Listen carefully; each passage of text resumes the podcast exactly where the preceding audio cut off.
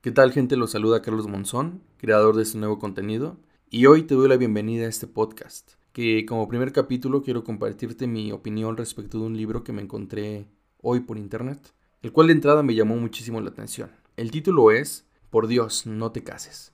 El autor E. M. Ariza.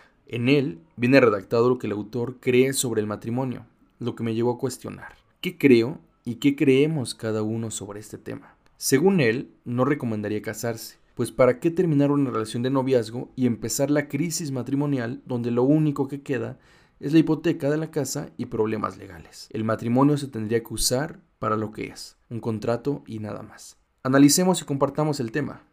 Ponte cómodo, que ya comenzamos. Pues bien, de entrada, antes que hablemos de la celebración del matrimonio, creo que tendríamos que hablar de lo que te lleva a celebrar dicho acto. Pero antes, cuestionarte por qué ya te casaste o por qué no me he casado. Y sin duda lo que te lleva a decidir casarte o no es el amor, y el cual desde mi punto de vista es una energía que se entrega sin esperar nada a cambio. Cuando te enamoras no posees, no es tuya la persona. Y es raro porque en realidad eso es lo que te trae, que es una persona totalmente nueva y libre. Y luego viene el matrimonio, para entonces hacer nuestra a la otra persona. Es así que sintiéndote dueño o dueña de ese ser humano, vienen los, mm, eso no me gusta. ¿Por qué no cambias tu forma de vestir o de hablar? ¿Por qué no te callas mejor?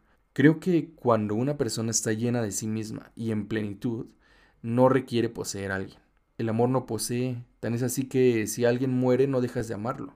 Lo sigues amando y, y no sientes que sea tuyo, es más, ya ni está. ¿Por qué entonces seguimos celebrando matrimonios que fracasan al pasar del tiempo y luego celebramos con nuestros amigos que la relación se acabó, que por fin dejaste de amar ese cabrón o esa cabrona? El matrimonio, desde lo que yo creo, suele ser un contrato de exclusividad, que al celebrarse no es por amor. Normalmente al casarme yo contigo, tú ya no puedes voltear a ver a alguien más, porque me perteneces, eres mi esposa. No puedes tener fantasías con alguien más, ni gustarte a alguien más. ¿Cómo?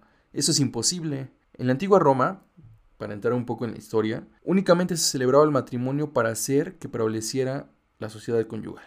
Entonces, ¿cuándo se empezó a ver al matrimonio como un acto de amor? Y bueno, quizá me digas, pero entonces tú lo que buscas tener es una relación, pero sin tener un compromiso. Y yo te digo, ¿quién dijo que el amor tiene que ser un compromiso? El amor es, se entrega y ya. Y si de verdad te amo, y si de verdad amas a alguien, no tienes que estar intentando llenarte de más personas. Volvemos a lo mismo. Uno ama porque está lleno de sí mismo, pleno y solo elige entregarlo. Es un tema que me encontré por internet y que me pareció muy interesante compartirlos con ustedes en este podcast. En fin, es un tema bastante extenso, eh, puede ser debatible, sin duda. Espero que les haya gustado. Si quieren que sigamos hablando sobre el tema, dejen su opinión en la caja de comentarios en YouTube. Pueden seguirme como podcast Monzón. Y si quieren que sigamos trayendo más contenido como este, Compartan, denle like, suscríbanse y nos vemos en el próximo capítulo. Bye.